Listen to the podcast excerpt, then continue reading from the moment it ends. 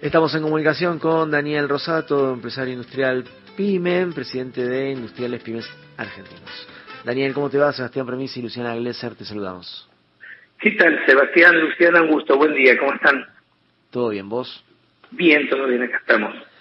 Bueno, ¿cómo estás evaluando la llegada de, de, Batakis? En principio, eh, sería interesante que, nos hagas una, una caracterización de, de cómo, cómo la ves a ella y cómo estás viendo el proceso que es más importante aún que las personas, como marcó la vicepresidenta? Bueno, en primer lugar, creo que es muy importante. Yo considero que las personas son muy importantes porque eh, Silvina Batakis es una mujer que tiene un perfil que nosotros realmente decimos que tenía que tener el nuevo ministro de Economía, en este caso la nueva ministra de Economía, que tiene que ver con, con el, un perfil industrialista, defensor de las pymes, del trabajo, este, donde realmente es una mujer de, muy transparente y de mucho diálogo y consenso, y fue elegida por consenso político, que es lo más importante también, una cosas muy importantes. Entonces, partiendo de eso, creo que tiene mucha capacidad para, eh, eh, para llevar adelante este proceso tan difícil, ¿no? El inconveniente que hay es que eh, entra, entra en un momento donde eh, donde hay las variables económicas y la situación que ha generado, nosotros decimos desde marzo, con la resolución 7644 del Banco Central, donde el Banco Central con esa resolución eh, se le da el poder de determinar quién importa y quién no. Entonces, esto de alguna manera fue distorsionando, en gran parte fue generando, en algunos casos también, el tema de los faltantes, los problemas de los, de los insumos, las materias primas, que aunque parezca que no, eh, aunque parezca que no, Sebastián, esto genera una psicosis también en la sociedad, porque se hablaba de siempre lo mismo, ¿no? Es decir, faltan insumos, faltan materias primas, hay industrias que pueden quedar paradas, y creo que esto es lo que es lo que no se tendría que haber hecho a nuestro criterio. Creo que nosotros veníamos diciéndolo, es decir, el Banco Central está bien que administre los dólares, pero está mal que determine quién importa y quién no, porque ahí donde la, vicepresidenta habló de ese festival de importaciones, es que se a lo mejor se importaban eh, bienes, productos que no son de primera necesidad y que no hacían realmente a la cuestión de, de principal y que tenía como eje proteger o hacer que la industria no tenga que frenarse por falta de insumos o materias Pero, Daniel, consulta, ¿eh? Mm, recuerdo la 7644, eh, pero no sucedió al mismo tiempo en que el ministro de Desarrollo Productivo, Matías Culfas, es el que terminaba definiendo qué se importaba y qué no se importaba, digamos, el esquema pasaba por ahí. No, no, no. Ahí está el punto. Nosotros, nosotros lo de IPAP, lo que reclamamos justamente que sea así, que sea del Ministerio de la Producción, que se defina quién, eh, los sectores, reunir a todos los sectores en una mesa de la producción y resolver los problemas que había en esos sectores donde se importaban o no se importaban las materias primas e insumos necesarios para producir. Entonces, ¿por qué? Porque la resolución ponía límites, cupos cupos y límites a las importaciones, entonces, que decía que más que quien sobrepasaba un 5% de lo, de lo que había importado el, año anterior, no podía, ya tenía eh, ese límite, ¿no es cierto? Entonces, ¿qué pasa? Que la producción nacional, la industria creció, y la industria de hace dos años, gracias a una política industrial que llevó ante el gobierno el tema financiamiento, crédito para las pymes, para comprar maquinaria, aumentar su producción, se produjo más. Se, se abrió la, la pandemia, digamos, saliendo la pandemia, comenzamos a producir todo más, se encaminó la industria y eso generó, demandaba más cantidad de insumo de materias primas. Daniel, perdón que te interrumpa, buen día. Eh, entonces, no hay, no hubo un, no hubo importaciones eh, con componente especulativo, digo, importaciones preventivas ante una posible evaluación, un estoqueo a un precio del dólar que la industria considera barato. Eh, mira, Luciana, yo creo que acá es como todo. No vamos a negar que siempre pudo haber especulaciones. Lo que nosotros decimos es que con esta medida, con esta resolución, ¿cómo controlar? Porque vos tenés importadores que sí, a lo mejor especulaban con hacer stock por el dólar barato, eso sin ninguna duda. Sin ninguna duda que pudo haber ocurrido. ¿Sí? Pero ¿qué pasa? Eh, vos tenías que determinar quién era, es decir, eh, comprabas un insumo, lo necesitaba realmente para producir. Bueno, ese trabajo que había que ir muy fino, para saber realmente quién podía importar y quién no, a quién beneficiar con las importaciones, dada la crisis de salida de dólares que tenemos, la escasez de dólares que tenía el Banco Central. De esta manera, no había manera de controlar esto. No había manera de controlar esto. ¿Por qué? Porque el Banco Central, para no hacer, eran números. Eran números. ¿Está bien? Entonces, esto es lo que realmente nosotros decimos que dificultó todo este proceso con el cual hoy estamos, estamos viviendo una situación donde ahora decimos, bueno, perfecto, las pymes que esa resolución fue muy buena, está muy bien, nosotros la aplaudimos, que son una red de pymes que pueden acceder a la compra de eh, materias primas e insumos eh, para la producción. Y eso está perfecto. ¿Cuál es el problema que se presenta? ¿cómo? Yo estoy de acuerdo, con, yo escuché la, a, vicepresidenta, me parece que, en parte tiene, tiene razón cuando dice, hay que decir la verdad y escuchar, ¿no es cierto? Entonces, ¿cuál es la verdad? Que hay un, sector de la industria sí que necesita importar sí eh, insumos para la producción y que no pueden importar lógicamente porque no hay dólares al dólar oficial del Banco Central. Entonces el Banco Central, porque son empresas que algunas son pymes y, otras, y, muchas son grandes, ¿no es cierto? Importan por el millón, por encima del millón de, dólares. Al importar por el millón de dólares, el Banco Central les dice, bueno, eh, ustedes se tienen que financiar con dólares propios o buscar los dólares en un banco o bien las empresas grandes que tienen filial en el exterior que los saquen del exterior, lo manden del exterior los dólares para importar. ¿Cuál es el problema que se está dando ahora y que es parte de toda la crisis que estamos viviendo? El problema es que esas empresas, que son en algunos casos formadas de precios, en otro caso eh, tienen que ver con que producen insumos de consumo masivo, productos de consumo masivos que terminan en la góndola, como por ejemplo hablaban del, del papel higiénico, ¿no es cierto? Muy bien.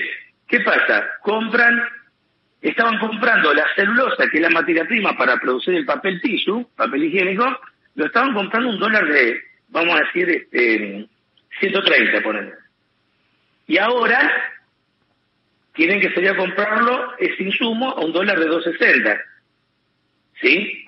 Entonces, ¿Por qué tienen que salir a comprarlo ahora a 260? Porque, y porque por encima del millón de dólares tienen que eh, financiarse con dólares propios o dólares... O con dólares o, o pedir préstamos. Ah, entonces yo te pregunto, y ¿no está funcionando el esquema de financiamiento para las importaciones? Claro, claro, es decir, y más todavía, una pyme, ¿quién, va a financiar una pyme? Poner, dejando de lado las empresas grandes, ¿quién le va a financiar el dólar a una pyme? Nadie. Miro del exterior, vos tenés que, vos, nosotros, para importar una materia prima, tenemos que mandar el dinero y después nos manda la mercadería. Si no, no, la situación hoy no te la mandan la mercadería de afuera. Y el planteo, y digo, pensando en una solución, porque la restricción externa la seguiremos teniendo, la restricción sobre la seguiremos eh, teniendo, ya se empieza a eh, flexibilizar de alguna manera esta cuestión. El otro día el Banco Central lo tuvo que hacer para autopartes, para mm, eh, agroquímicos. Probablemente se siga haciendo. La, industria alimenticia se juntó con el, presidente del Banco Central, con Scioli, con, con Batakis también en la misma línea. Entonces, ¿de qué manera se resuelve? Bueno, solamente reviviendo los eh, bienes suntuarios. Claro, bueno, eso desde ya. Acá hay que, acá hay que por eso digo, acá el que define quién importa que no tiene que ser el Ministerio de la Producción, tendría que ser el Ministerio de la Producción y no el Banco Central. Eso es lo que nosotros estamos proponiendo de IPA. Tiene que haber conocimiento y administrar muy bien esos dólares que se están saliendo del Banco Central, porque si no esos dólares pueden parar de un importador, no sé, que importe cualquier otra cosa que no sea de primera necesidad y no sea una materia prima para producir. ¿Cómo lo controlas? ¿Quién determina eso? Entonces, eso es lo que primero tenemos que controlar y saber administrar. ¿A dónde se van los dólares? ¿Sí? Entonces, ¿o para quién van los dólares? Porque si yo tengo que, yo tengo que priorizar, como bien decía recién, se, priorizó el tema de los autopartistas, el tema de los agroquímicos, bueno, perfecto. De la misma manera, las materias primas que tienen que ver con un insumo o un producto que es de consumo masivo, que va a la ronda y es pasa a ser primera necesidad por el papel higiénico o el papel tissue, no es solamente para, para el baño. Acá se usa en hospitales, se usa en todo lo que tiene que ver con higiene, más acordate lo que pasó con la pandemia, ¿no? La importancia del papel. Entonces, ahí donde hay que trabajar para buscarle la solución a, a ese tema. ¿sí? A esos insumos esenciales. ¿Sí? Que, que por otro lado, existe un problema a nivel mundial, esto no es lo que pasa en Argentina, está ocurriendo en otras partes del mundo, acá nos pega más fuerte porque nos agarró debilitados, ¿sí? Y una, este, una pregunta, por ahí la, estoy la estoy pifiando, pero bueno, vos venís de del palo de la papelera. Sí. Eh, el papel que están importando para hacer eh, papel higiénico, por ejemplo, ¿se podría producir acá? ¿Papel prensa podría poner sus unidades productivas? ¿O, digo, otra papelera también eh, en, en Argentina? ¿Se podría hacer eso? ¿O por más que no, ¿no? Te explico, te explico. El, el, lo que se está importando es celulosa, no la celulosa, bueno, claro. Es la celulosa que es la materia prima que sale de la madera de la, directamente de la madera y con la cual con eso se fabrican todos los papeles. Esto tenemos nosotros producción nacional. En el caso del papel tisu, lo que está ocurriendo es que la industria del papel tisu en Argentina creció mucho. ¿Sí? Fue realmente eh, la producción nacional que tenemos papel tisu, podemos abastecer tranquilamente y exportar. Tenemos sobreproducción para exportar papel tisu en Argentina. De hecho, se está exportando, hay empresas que están exportando papel tisu. Eh, ah, entonces, el tema de los cupos lo tenemos en, digamos, en todas las sectores de la economía. Digo, si hay un problema de faltantes lo que lo que hay que hacer acá interno, digamos, ¿por qué se está exportando? Claro, lo que hay lo que hay que acá hoy no hoy hay sobreproducción, no falta no falta papel higiénico. Claro que el problema que tienen las papeleras, ¿sabes cuál es? Que por qué en un par de días pararon, frenaron las ventas porque no sabían a qué precio vender, porque como tenían que comprar con el dólar, no el dólar oficial, tenían que salir a importar con el otro dólar, y ese dólar había justamente, armó barro con el tema de las variables que aumentaba, aumentaba, aumentaba, no sabían a qué, a qué realmente el precio salía a vender, y por un día, dos días, frenaron la, la, mm, la entrega para, este, eh, porque no realmente no tenían precio no tenían precio. Daniel, entonces, cuando un empresario va a calcular eh, sus importaciones, ¿la está calculando hoy al precio del contado con liquidación? Las que importan por el millón de dólares, sí. Y ahí tenés claramente por qué se va intensificando la brecha y por qué hay tanta presión evaluatoria. Tal cual, tal cual. Ahora, pero esto esto ocurre porque ocurrió con algunos productos sensibles, con el papel higiénico que salió por todos lados, decir, se frena porque pasaba eso, pero hay, otros sectores que, que bueno, no, no se van a conocer porque no son producto de consumo masivo, pero yo te doy un ejemplo, Sebastián, ayer, ayer Asindar frenó, a través de la red de distribuidores, frenó las ventas en laminados, Asindar. Y el jueves había aumentado un 3% en dólares y ayer frenó la venta de producción nacional. ¿Entendés? Pero eso es bien especulativo. Ahí es especulativo, especulativo. Pero por eso te digo, bueno, pero está perfecto, está perfecto. Por eso digo, la situación cuál es? Acá es, difícil porque tenés de todo. Tenés especulaciones, hay otras que son cuestiones que hay que solucionar, pero se pueden solucionar. Creo, vos me decís, ¿se van a solucionar? Sí, se van a solucionar. se van a solucionar rápidamente porque hay mucha voluntad y política por parte del gobierno y por parte de la, nueva ministra de Economía para dar una solución a estos problemas que la industria se encamine y no haya ningún problema. Hoy la industria está produciendo, las pymes están todas produciendo como, empresario pyme, Daniel, como empresario pyme, cuando te enteras eh, de una maniobra como la que metió ayer a Sindar en laminados no realmente heavy, ¿qué, ¿cómo crees que debería actuar el gobierno frente a eso? ¿Zanahorias, beneficios, promociones, créditos subsidiados o tienen que caer con todo el peso de la ley y clausurarle la fábrica? Mira, yo creo que en un principio hay que sentarse, hablar y que expliquen a qué se debe este esta ¿Por qué? Porque es producción nacional. Es decir, ellos, la materia prima, no tienen el problema que tiene en el caso de la celulosa porque pasa a ser un componente.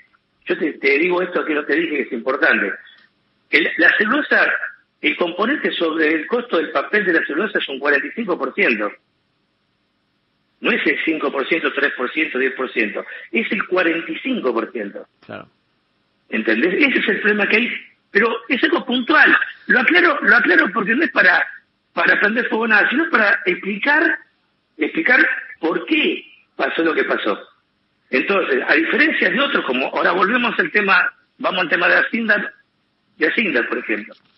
Bueno, lo otro es diferente porque el componente, el costo, es mucho menor y no debería afectar, no es razón a mi criterio, me puedo equivocar, este, chicos, pero lo que yo le digo que no puede, no podría no eh, eh, frenarse la venta, este, en este caso, creo que ahí sí puede ser especulativo y no quieren perder un centavo. Si todos en estas cosas a veces es entendible que un empresario no quiera perder, digo, es entendible que un empresario no quiera perder y que en el no querer perder genere un montón de movimientos distorsivos. Pero ahí, esto es la pregunta.